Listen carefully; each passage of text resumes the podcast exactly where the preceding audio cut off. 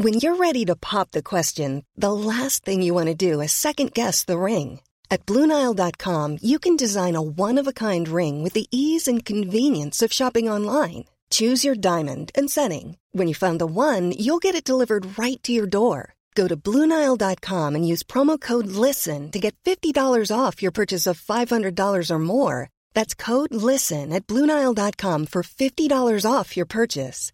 Bluenile.com code LISTEN.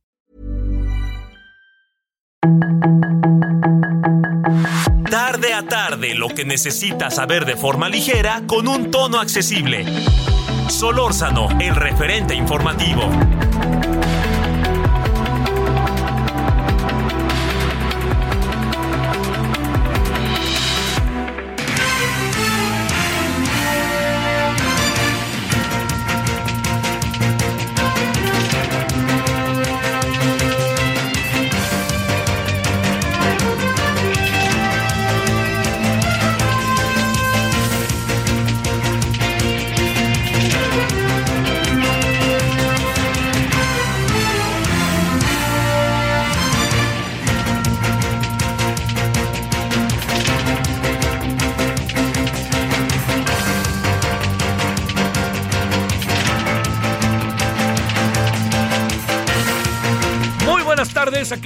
Como todas las tardes agradeciéndole que nos acompañe, tarde de día miércoles 21 de junio.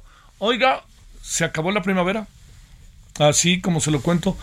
Luego viene ahora el verano. El otro día platicábamos con un es- destacadísimo, ¿no? Ceballos, doctor Ceballos de la UNAM, que, que le decía, oye, y, y este, ¿qué, qué, ante qué estamos, ¿no? Ante el cambio incluso de nuestra concepción de las estaciones del año, me dice, podría ser que lo que durante mucho tiempo vivimos de primavera, verano, otoño, invierno, esté cambiando, ¿eh?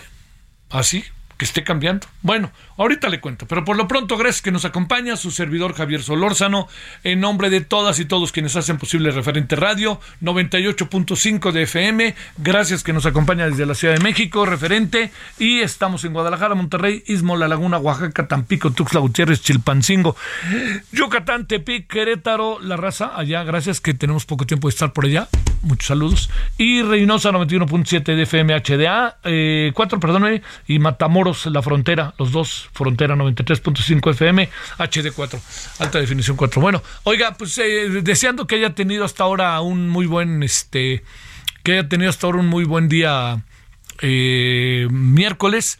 Eh, hay mucho calor, pero como que se me- medio se nubló, ¿no? Que la lluvia nos caería muy bien porque refrescaría. Pero eso ya sabe que nos dijeron que a final de mes sí podrían llegar las ya eh, se podrían llegarnos a final de mes las, eh, eh, las lluvias. Bueno, oiga, a ver, muchos asuntos para atender. El primero, a ver, yo, yo le pregunto en, en un afán en donde no, no crea que yo pongo tan mala cara ¿eh? de- del asunto, pero en un afán en donde a mí me parece que es sumamente eh, importante tener este, claridad respecto al tema. Eh, yo diría que, pues, ¿por qué no trasladan ya, así, pues las oficinas de Morena a Palacio Nacional? Pues yo, yo creo que, digamos, bueno, si ya fuera así oficial, etcétera, pues si lo trasladan. Las últimas reuniones de Morena han sido en Palacio Nacional. Todas han sido en Palacio Nacional. Ahí están. Y entonces, hoy tuvimos otra. Y entonces el presidente desde ahí tira línea. Y entonces todos van, llegan los gobernadores, el jefe de gobierno de la ciudad, los dirigentes de Morena y todos. Y entonces, ¿de qué van a hablar? Pues de elecciones. ¿No qué? ¿Van a hablar de cómo va el país? Pues entonces invitarían a todos los gobernadores, que no solo gobierna Morena, aunque es mayoritario, ¿no? Y también están eh, llevando la línea, por otro lado, el Congreso. Pero yo le reitero, lo que sí queda muy, pero muy claro es que eh, se lo digo, se lo reitero, este, pues a estas alturas ya estamos con que qué, con que las oficinas de Morena ya cambiaron de, de dirección, ahora las oficinas de gobierno, pues de, de Morena están en Palacio Nacional. Bueno, ojo con eso, lo voy a decir porque a mí no necesariamente, se lo digo muy en serio, me parece mal. Lo que pasa es que estamos bajo reglas, normas en que se han establecido de manera diferente las cosas. Yo le hago una pregunta, pues sí, con toda intención. ¿Qué hubiera pasado si esto hubiera pasado en el eh, si hubiera sucedido en el sexenio de Peña Nieto, en el sexenio de Calderón, de Fox, Cedillo, Salinas? hubiera sido un escándalo que lo fue cuando se dio, ¿no? Bueno, punto. Nomás le digo que eso es para que a lo mejor vayamos desde ya entendiendo que tenemos que cambiar formas, porque no están no están llevando a cabo ningún tipo de ilegalidad al hacerlo. ¿No? Pero es un asunto como de respeto, como de equilibrios, como de entender lo que significa que desde el gobierno se dirige el tránsito de un proceso, el cual en el fondo no hay de otras, es un, es un proceso de, carácter electoral en lo que están. ¿Cuál defensa de la 4T? El que gana va a ser el candidato a la presidencia o candidato, hombre, no le demos vueltas. Bueno, mañana seguramente, por cierto, la segunda parte del plan B pasará a segundo este pasará pasará como diría yo pasará a segundo plano. Sí más bien pasará a su caput. Lo que viene ahora es lo que el presidente ha llamado el plan C, pero como se lo decía ayer, déjeme reiterarlo, perdóneme que le aburra, pero me parece muy importante reiterarlo. Yo lo que le decía ayer y se lo vuelvo a decir hoy, no nos quedemos ni inquietos, ni preocupados, ni cosa parecida, porque no entró el plan B. Entiendo que habrá quien diga es que era necesario y sobre todo gente simpatizante de Morena, pero lo que sí le digo es que el plan B no, no, no pasa nada.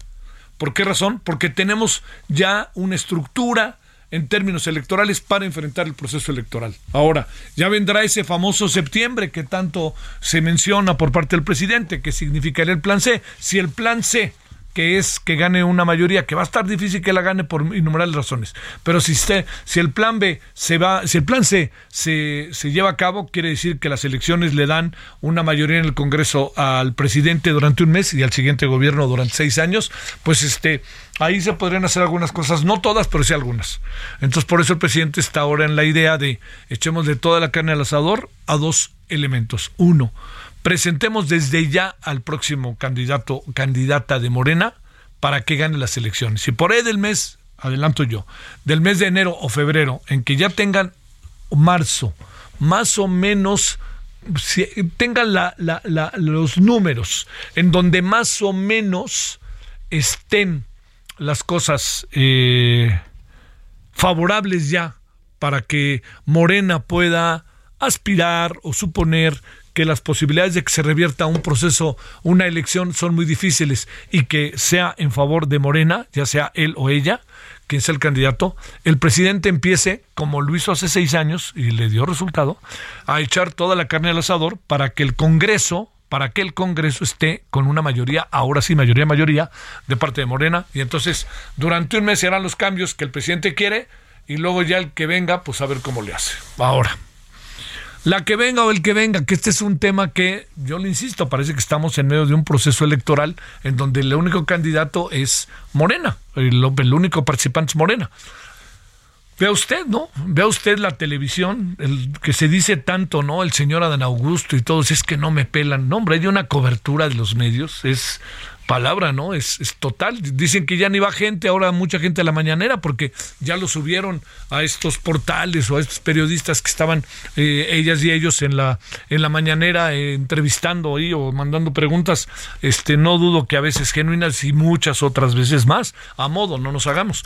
Pero bueno, todo esto se lo planteo para que usted en el fondo vea que lo que viene hoy, lo que tenemos hoy enfrente, es que eh, plan B mañana seguramente se va a invalidar, que el Palacio Nacional ya parece una oficina de Morena y que este la, otra cuestión es qué va a ser el nuevo este presidente, presidenta y debe irlo pensando ya. A ver, planteo dos vertientes y por qué espero poderle explicar bien por qué razón estoy yo planteándole que pensemos hoy en quién va a ser el futuro presidente de México.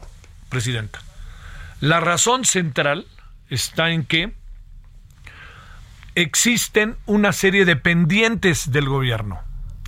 El gobierno ha logrado cambiar la narrativa, la forma de hablar, la forma de, de narrar los hechos y la forma de manifestarse, ¿no? este es un lenguaje, incluso en muchas ocasiones, totalmente diferente al que teníamos. Es cosa de que usted escucha al presidente. ¿no? Eh, o sea, dice cosas muy fuertes, no las comprueba, pero dice cosas muy fuertes que pueden llegar al insulto, por más que se diga lo contrario. Esto que ha derivado en que también la oposición y muchos se manifiesten de la misma manera. Y estas dos cosas cambiaron una narrativa. El país es diferente hoy, en algunas cosas sí lo es, sería absurdo no verlo. No tiene sentido escatimar lo que ha hecho el gobierno y lo que ha hecho el presidente López Obrador. ¿Esto qué significa? ¿Que esto, que todas las cosas estén bien? No, ahí viene la otra parte de la historia. Hay una parte que tiene que ver con la narrativa, hay una parte que tiene que ver con los programas sociales, pero hay una parte que no ha cambiado, por más que el presidente lo diga. Y esa es la parte que uno se pregunta qué fregados van a ser, la, qué, qué fregados va a ser la o el que gane. Es muy importante. ¿eh? Es muy importante, no se puede quedar así como así el asunto, como si este yo llego gobierno y todo va bien. Es que no todo va bien. Ve usted los niveles de pobreza, ve usted la economía familiar, la macroeconomía se mantiene, pero ve la, macroeconomía, la microeconomía, cómo anda. Vea cómo va la educación.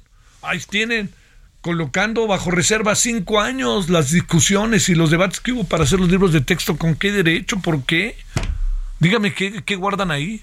Y luego el presidente presumiendo que ya vamos a ser más que Dinamarca y Canadá y no se ve, vaya usted a cualquier clínica y se dará cuenta de las muchas limitaciones que lamentablemente se padecen. Bueno, todo esto se lo cuento como parte de un tinglado de cosas que cada vez se van a ir agudizando más y que ahora que ya estamos ante la inminencia de julio, en que el presidente ya está haciendo, preparando, desarrollando, estructurando una nueva manifestación en las calles, que se llene el primero de julio. No le echen porras por ningún motivo a las corcholatas. Pórtense bien, muchachas y muchachos. Todo eso que está haciendo el presidente, pero otra vez el presidente va a la calle y va al mejor lugar y va a la calle a dos cosas, a decir cómo va su gobierno y a decir necesitamos que seguir aquí, ¿eh? y ahí les va, y ahí les va toda la campaña. Yo no, no estoy en contra de eso, pero el problema está en que las leyes que, que creamos, mire, las leyes que se crearon fueron fundamentalmente porque no hay gobierna. Ese es el asunto. Mire, hace, en 2007, por ahí, 2007, sí. Le cuento muy rápidamente. Su servidor fue invitado a una serie de programas en el canal del Congreso. Desde ahí, fíjese nada más, desde ahí estoy. Yo estoy cumpliendo un titipuchal de años ahí, muy feliz. Y entonces me dijeron, Javier, tienes tú que hacer una mesa con senadores que están en contra de lo que se aprobó en la Cámara de Diputados, que incluía la aprobación de un hombre que se llama Pablo Gómez, que era la ley Televisa. ¿Qué significaba esto?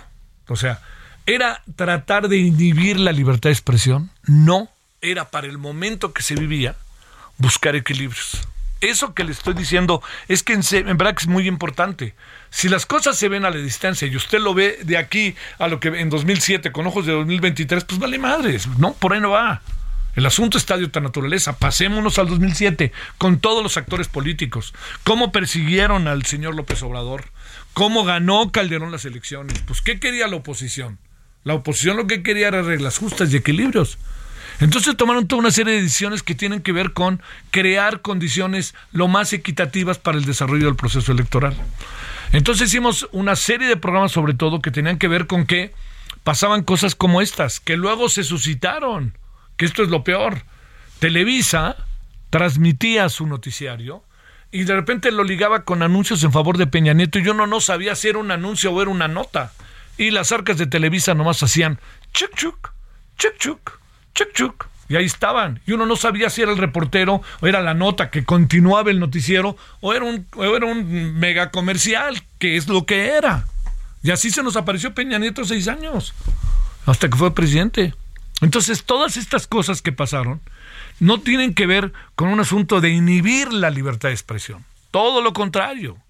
Lo que se buscó es hacer equilibrios, equilibrios, equilibrios.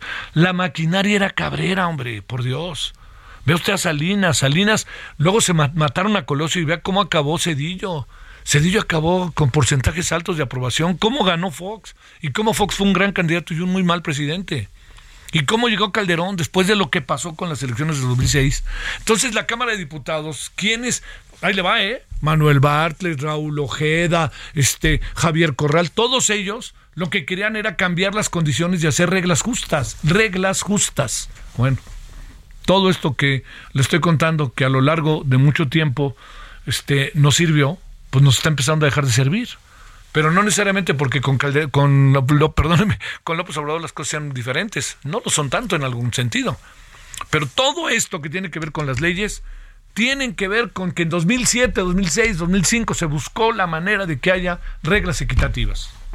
Y las reglas equitativas fundamentalmente las propusieron quien era PRD, hoy parte de Morena, quien era parte del PRI, que hoy es Morena, y el PAN en algunas de sus áreas, sobre todo la, una corriente crítica que ve en el PAN, entre otros por Javier Corral, entre otros.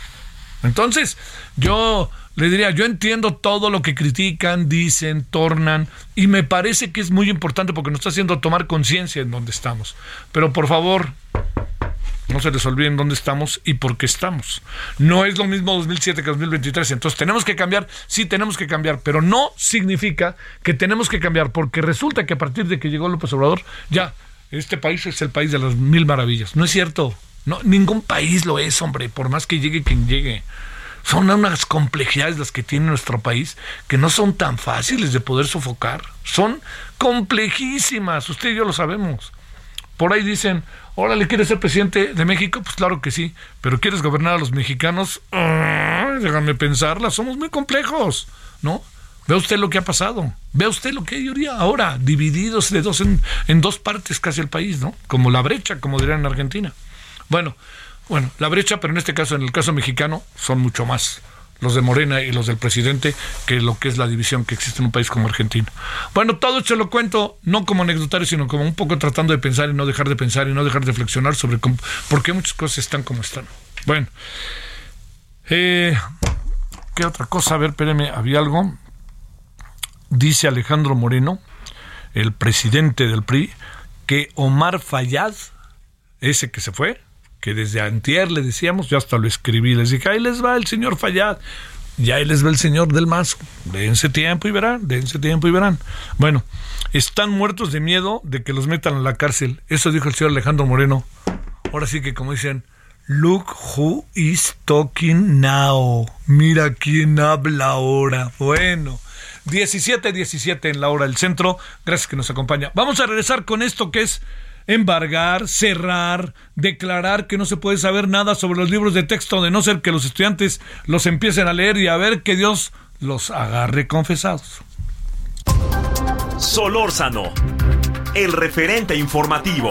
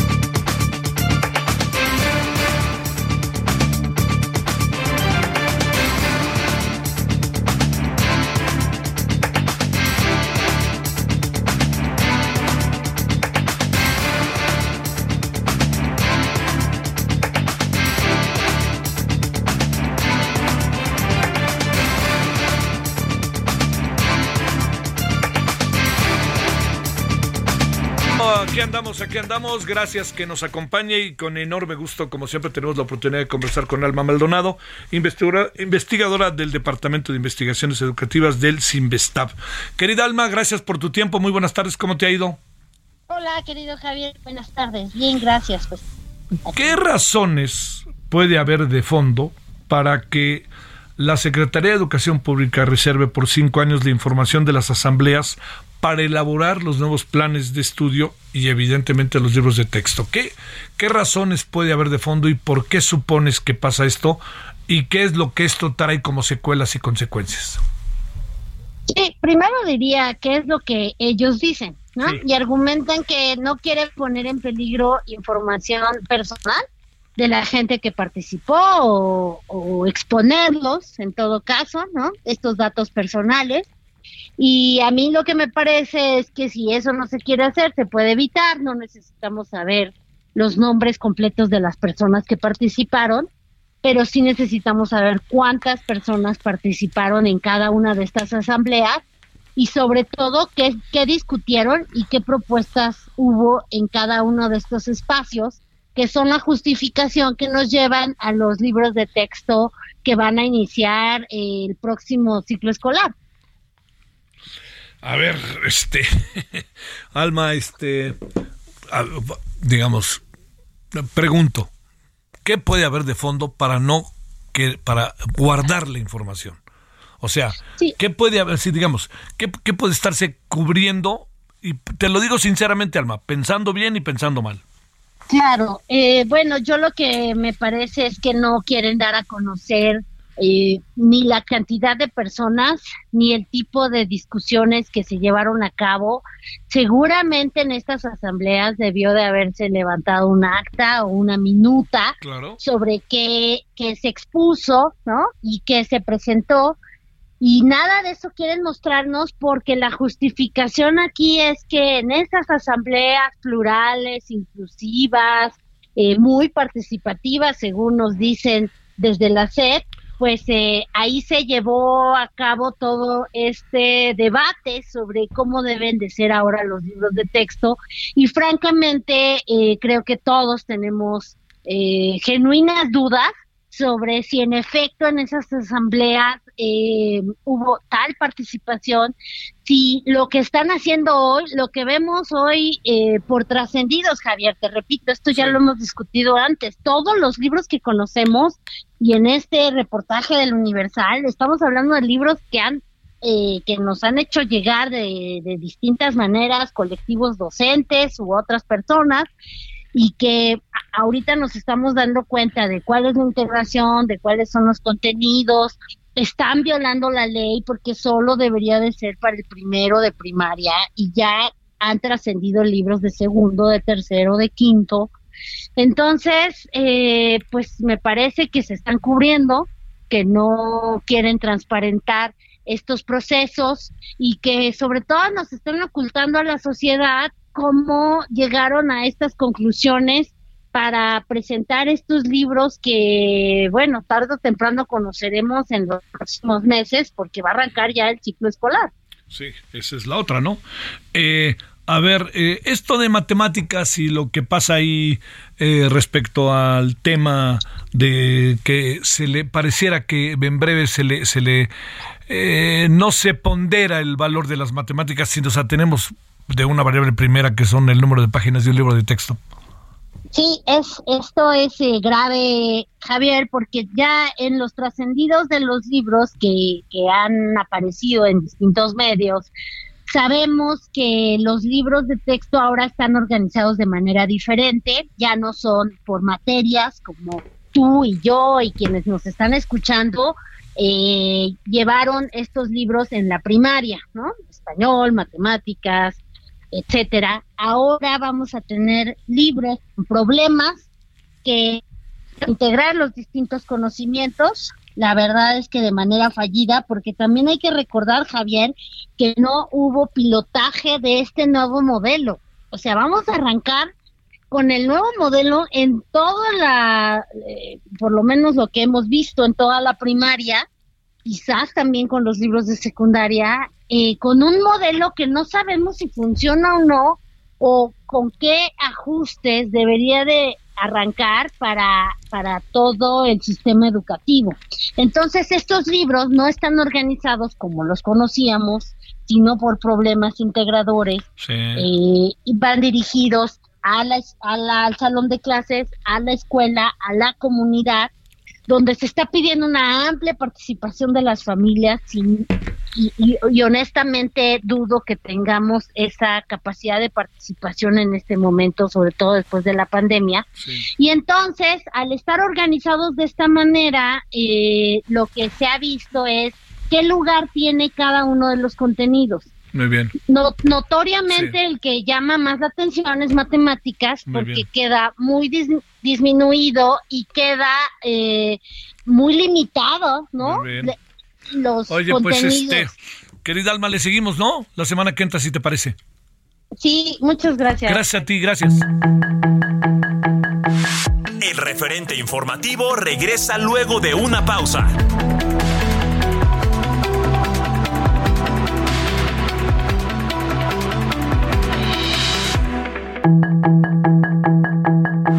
Estamos de regreso con el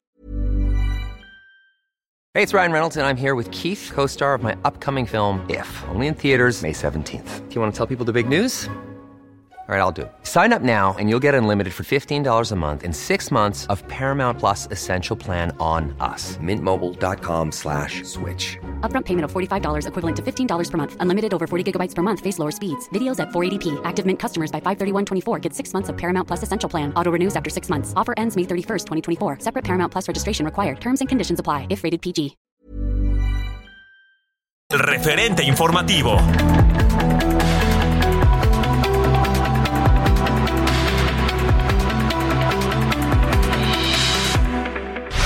En el referente informativo le presentamos información relevante. López Obrador recibe a Mario Delgado, a los gobernadores de la 4T y a su gabinete en Palacio Nacional. Conagua asegura que más de la mitad de Chiapas padece de sequía. Ocho personas han muerto por la ola de calor en México. La UNAM rechaza acusaciones contra su rector Enrique Graue reportaron la explosión de una pipa al interior de la refinería Olmeca en Tabasco. Hayan dos túneles clandestinos de Huachicoleo en Hidalgo, suman siete este año. Pemex reporta caída de helicóptero en Sonda de Campeche, mueren dos personas. Existe escasez y aumento de precios en hielo por onda de calor. Quedan alrededor de 24 horas de oxígeno del submarino Titán. Solórzano, el referente informativo.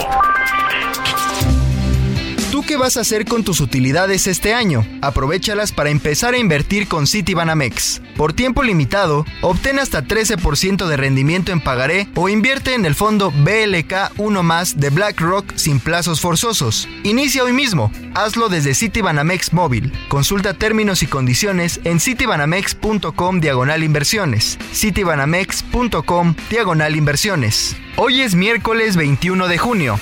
Esto es el referente informativo con Javier Solórzano.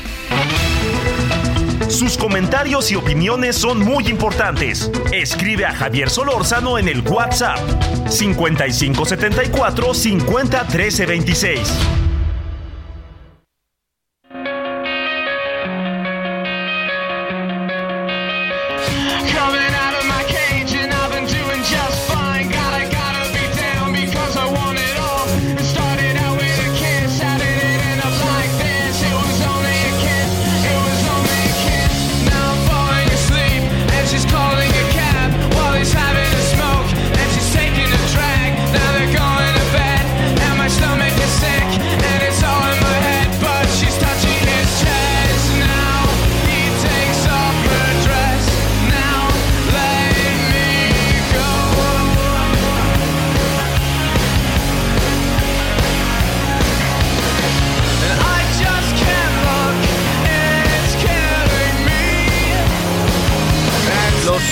Afamados Killers y esto Mr. Brightside, el hombre brillante, el lado brillante, el señor lado brillante, o lado, sí, brillante. 42 eh, años de Brandon Flowers, quien es líder y vocalista de The Killers. Nació el 21 de junio de 1981 en las mismísimas Vegas, Nevada. Las Vegas es cada vez una ciudad más importante, estratégica y grande más allá del juego. Porque ya se, están celebrando grandes eventos deportivos, musicales siempre, eh, y se vuelve en algo importante por una ciudad multirracial, ¿no? Eh, digo, lo, lo último es que quieren mandar a los Atléticos de Oakland, que es un equipo de una enorme tradición, no sé qué piensen los simpatizantes de los Atléticos, el año que entra a Las Vegas. Y cuando digo quieren, ya están haciendo hasta el estadio. Eso para mencionar, ya tienen un equipo de fútbol, ya tiene un equipo de fútbol eh, americano, de béisbol, o sea, van creciendo, ¿no? se va a convertir en una ciudad grande y ya no cualquiera la gobierna y ya no se trata solamente de que estamos ante una ciudad que, este, que es el juego, ¿no? Se vuelve ya por muchos motivos estrategia. Bueno, ahí nació el afamado Brandon Flowers de The Killers el 21 de junio de 1981. The Killers, siempre escuchables. 17.34 en hora del centro.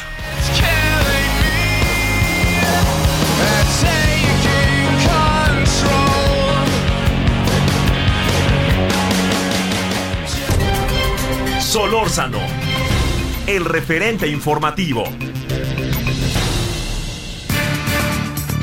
Mire, nos mandan información de la redacción. No sé si supo que hoy hubo un terribilísimo accidente en la carretera, en la autopista de Zapotlanejo, allí en Jalisco. Horrible, ¿eh? fuertísimo, pero empieza a ver aquí la, la, información preliminar. Se confirma eh, un fallecimiento, cuatro personas lesionadas y el incendio de varios vehículos. Personal de la comandancia de San Juan de los Lagos ya está apoyando en el lugar. La muerte confirmada es de Luz Sagrario González, quien fue regidora unos meses en el Ayuntamiento de Guadalajara, que yo encabecé, dice el gobernador. Actualmente trabaja en el ISTI y en Secretaría de Salud a Jalisco. Eh, a sus familiares, así como a, los de cada víctima, mis más sinceras condolencias.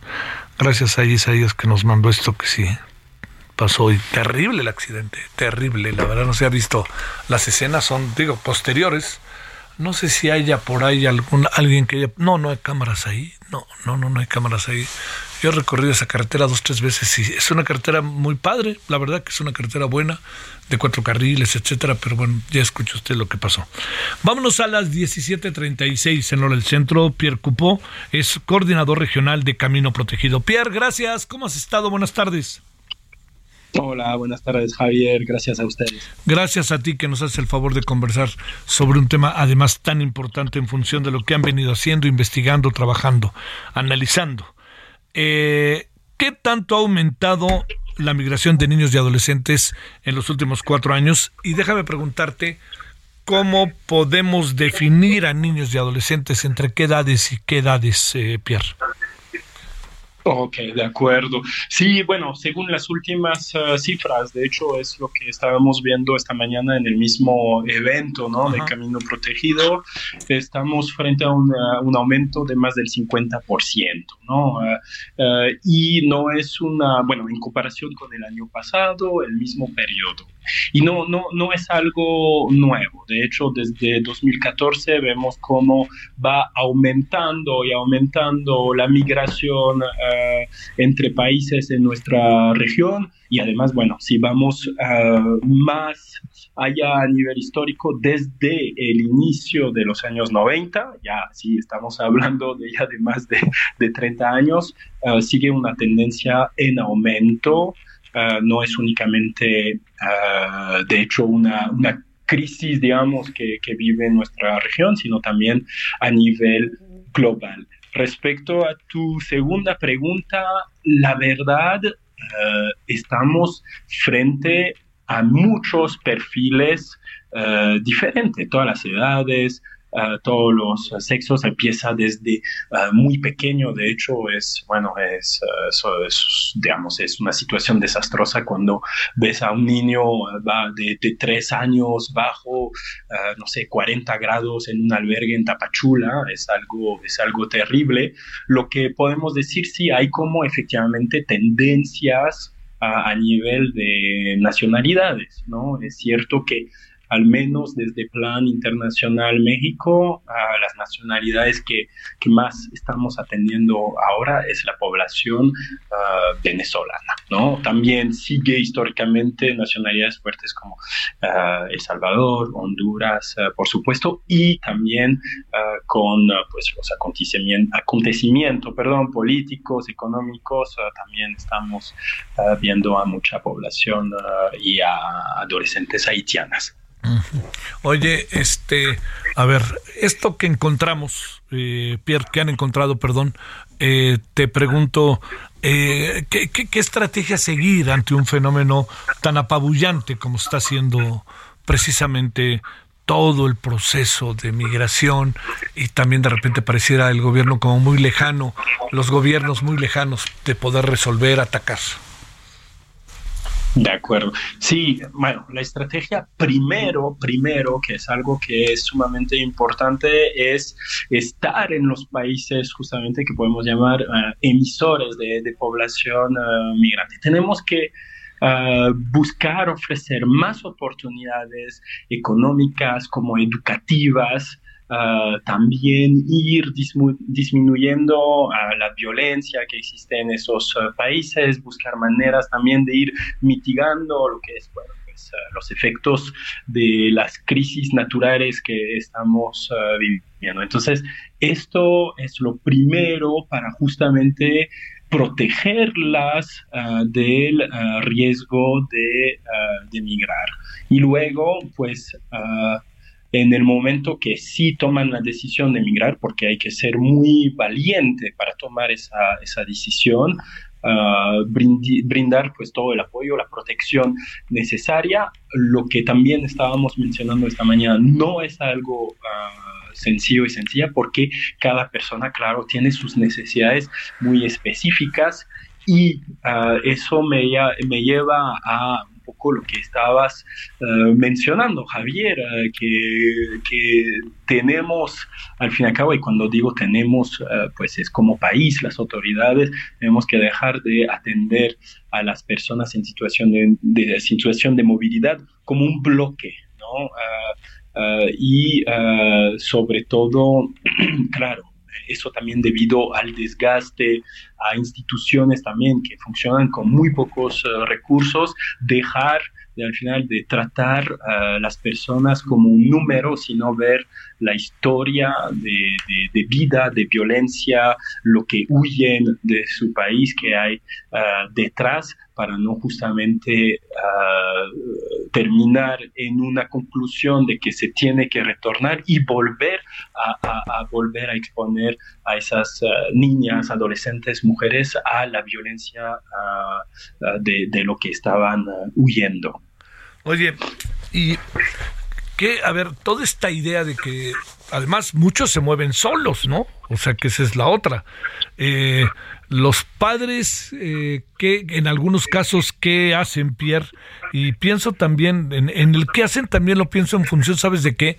De, de, digamos, este, cómo los pueden mandar y ellos, los niños, adolescentes, cruzar y entrar en una nueva aventura, por decirlo de una manera, Pierre, para buscarlos a lo mejor en el caso de El Salvador en Washington, en el caso de Haití en Florida, en el caso de Venezuela, pues no sé dónde, pero eso eso está pasando también o no?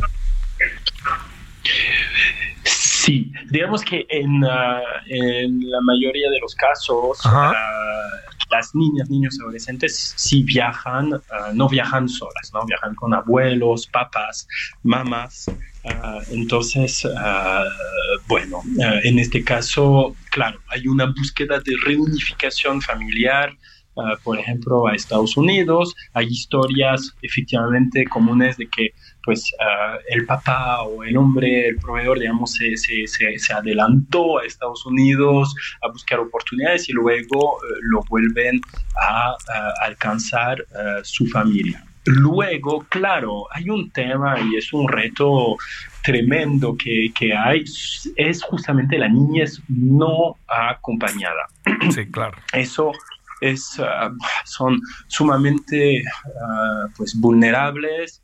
Ah, sabemos que es, hay muchas historias, es un infierno pasar por México porque están muy expuestas a pues, robo, extorsiones, homicidios, secuestros, explotación sexual. Entonces allí realmente tenemos que identificar a esas, esas niñas, esas, esos niños y buscar maneras alternativas ah, de, de cuidar, ¿no? Puede ser... Ah, en, ah, en, en, centro de, de, acogimiento, familias de, de acogidas, pero todavía esas opciones siguen pocas exploradas y son, digamos, más bien la opción de retornarlos a sus países que, se, que, se, que se usa. Claro, que esa es otra, otra, otra cuestión. Oye, estas, a ver, ¿cuáles serían de la reunión de hoy en la mañana, de la investigación, de todo lo que han hecho con el, el camino, el llamado camino protegido? Diría yo, Pierre, tres, cuatro conclusiones que consideres son centrales y que debieran ser retomadas por los gobiernos, porque muchas organizaciones sociales sí lo hacen, o albergues, etcétera, pero retomadas por los gobiernos, Pierre. Ah, de acuerdo. Bueno, ah, primera conclusión diría es que efectivamente, bueno, en México tenemos marcos legales, leyes ah, muy bien escritas. La verdad, sí, en el texto, en el texto, si uno lo lee, son, son maravillosas. Sin embargo, luego en la práctica son muy pocas conocidas y muy pocas pues practicadas, ¿no? Están ah, bastante uh, ausente. Dos, tenemos que ah, seguir buscando eso, mejorar esa atención a las niñas, a los adolescentes bajo el interés superior de la niñez con el enfoque de derechos, que como bien lo mencionaba antes, pues ah, al contrario, ¿no? Todavía existe un poco ese miedo a hacer, ah, pues, a la persecución, a, la detención y, y, devolver a sus, a sus países.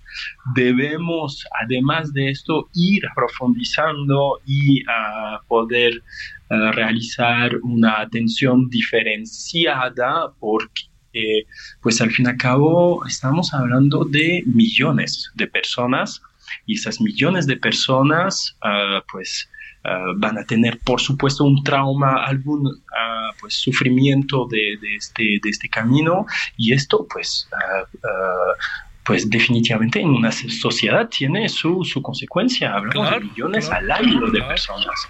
Entonces, bueno, va más allá del tema de, de, migración. Va, hablamos ah, para que sea una sociedad pues saludable y próspera. Y ah, cuatro, quizás, ah, bueno, es, es un poco lo, lo, último. Creo que la conclusión también a la cual hemos llegado, estamos en un momento uh, estratégico, una oportunidad en México de justamente volver a posicionar uh, esta, esta, esta temática. No voy a decir problemática porque pues uh, migrar también es un derecho claro, de, claro, de claro, toda la vida. Claro, claro. A las y los próximos, bueno, futuros candidatas, candidatos a la presidencia, porque existe muchísima experiencia desde la sociedad civil, desde la academia, desde las agencias internacionales, desde las autoridades locales. Ah, y tenemos que realmente reanudar este diálogo en México como, como, como sociedad para pues, ah, encontrar las soluciones porque uh, hay muchísima, muchísimas personas, eh, instituciones, entidades comprometidas eh, y nada más es eh, justamente pues unirlas, ¿no? Sí, pues sí, sí, sí. Oye, ¿el gobierno les hace caso o no para cerrar, mi querido Pierre? Todo esto es para que fuera parte de una acción de política pública, ¿no? Correcto, correcto, eso es correcto. Uh, hay sobre todo, además, uh, un momento que es clave en la vida de, de, nuestro país. Perdón, ya me considero. Claro, sí, por favor, hombre, por favor, por uh, favor.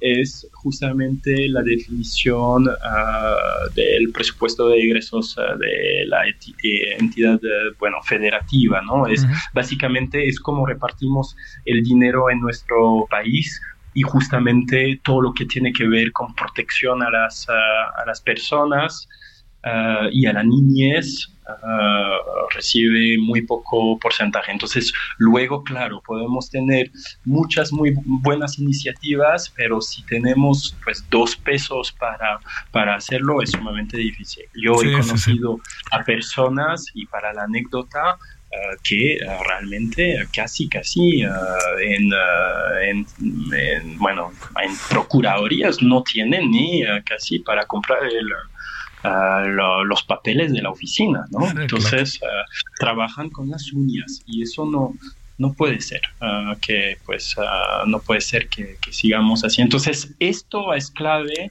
para que realmente luego podamos lograr un, pues, un cambio, ¿no? Sí, claro. Pierre Cupón, coordinador regional Camino Protegido. Te mando un gran saludo y el agradecimiento que estuviste con nosotros. Gracias a usted, muchísimas gracias. Feliz tarde. Para ti, gracias Pierre. 17 con 49. Solórzano, el referente informativo.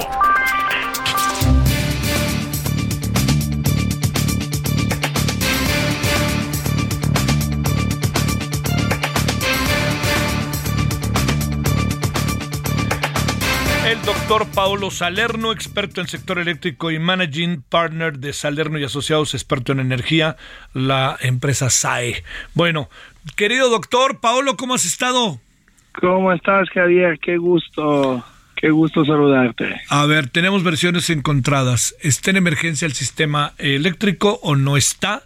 El presidente dice que no, habla de habla de Guantánamo, fuera Huetamo, pero bueno, este también uno entiende que pueden estas cosas pasar, pero también lo digo porque el presidente asegura que no hay ningún tipo de crisis y que todo, sin decir que está bien, pues que son cosas que van caminando bien. Eso sí creo que podría yo decirlo. ¿Cómo ves las cosas, Paolo?